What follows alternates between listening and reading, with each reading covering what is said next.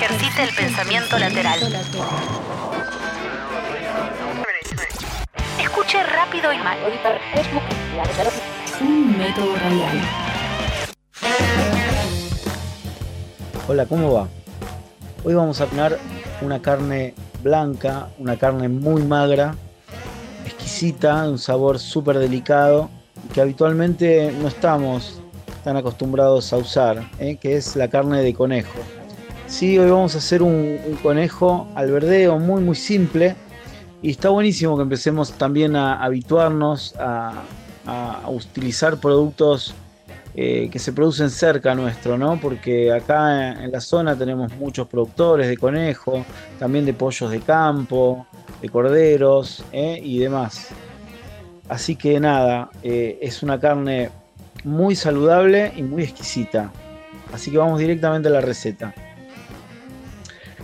Cor- el conejo se vende entero. Si lo podemos conseguir fresco, muchísimo mejor. O si eh, viene congelado y es de confianza nuestro proveedor, eh, que no sea un producto que está hace mucho tiempo congelado, ¿no? Bien, generalmente trae su hígado y sus riñones, que los vamos a quitar para esta receta y los vamos a reservar. Es más, los podríamos juntar, congelar, porque lo que yo hago habitualmente es congelar, por ejemplo, mis higaditos de mi pollo de campo, y cuando junto tres o cuatro higaditos, hago un paté, por ejemplo, o me hago un salteadito de hígados o lo que sea, pero estos los podemos juntar.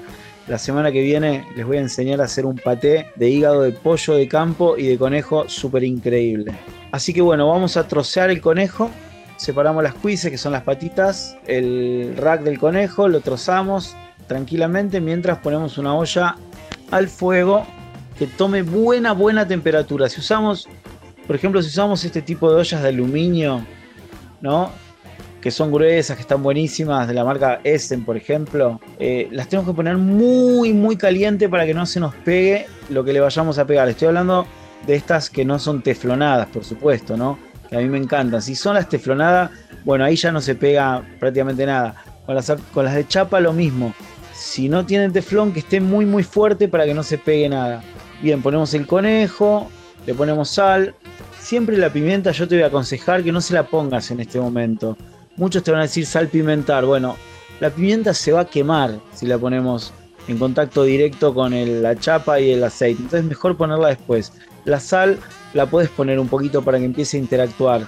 Si bien la sal va a deshidratar un poco, pero un poquito no no- no va a pasar nada, después rectificamos al final. Mientras podemos ir picando dos cebollitas medianas y la parte, digamos, la parte blanca de la cebolla de verdeo, la parte violeta, la de abajo, la parte verde la vamos a separar y la vamos a picar, pero la vamos a echar al final.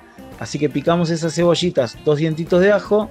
Una vez que tenemos el conejo dorado de los dos lados, lo retiramos, rehogamos estas cebollitas, este ajito, hasta que esté blandito. Metemos nuevamente el conejo en la cacerola. En este momento le podemos agregar una cucharadita o media cucharadita de harina si queremos que la salsa nos quede un poquito más espesa. Le vamos a agregar un buen chorro de coñac, si tenemos, si no tenemos un buen chorrito de whisky, si no tenemos whisky, nada. También le vamos a agregar un chorro de vino blanco, un buen chorro de vino blanco. Vamos a esperar a que evapore el alcohol. Una vez que evaporó el alcohol, le vamos a agregar un poquitito de caldo, que siempre yo te aconsejo siempre que tengas un buen caldo de pollo, un buen caldo de res, que siempre te va a servir para terminar este tipo de salsas. Bien, eh, nunca, nunca un caldo de esa porquería comprada eh, en cubos, eh, no, eso no, siempre un caldo casero. Y si no es mejor un caldito de verduras que nada. Vamos a dejar cocinar más o menos unos 20 minutos, media hora, y al final ya va a reducir el líquido, va a quedar mucha menos cantidad de líquido.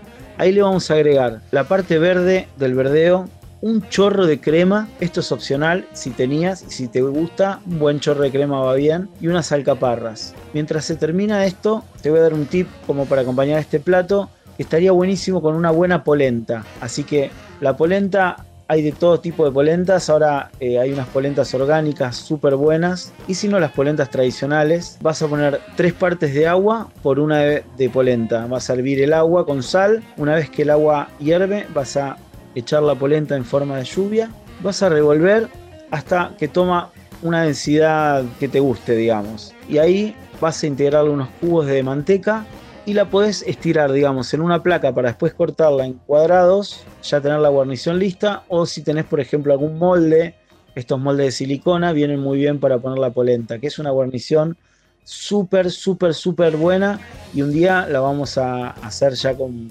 protagonista principal de la receta. Así que bueno, te animo a que te comas un buen conejo, que es una carne súper saludable, muy rica, muy particular. Muchos dicen es igual que el pollo, no, no es igual que el pollo, tiene un sabor muy delicado, que tiene mucho juego para hacerla con, con salsas así delicadas. La alcaparra le va a dar un contraste muy interesante cuando muerdas una alcaparra, la cremosidad de la polenta. Eh, hiciste un plato en media hora alucinante, súper saludable y muy rico. Bueno, viva la cocina y viva Luz.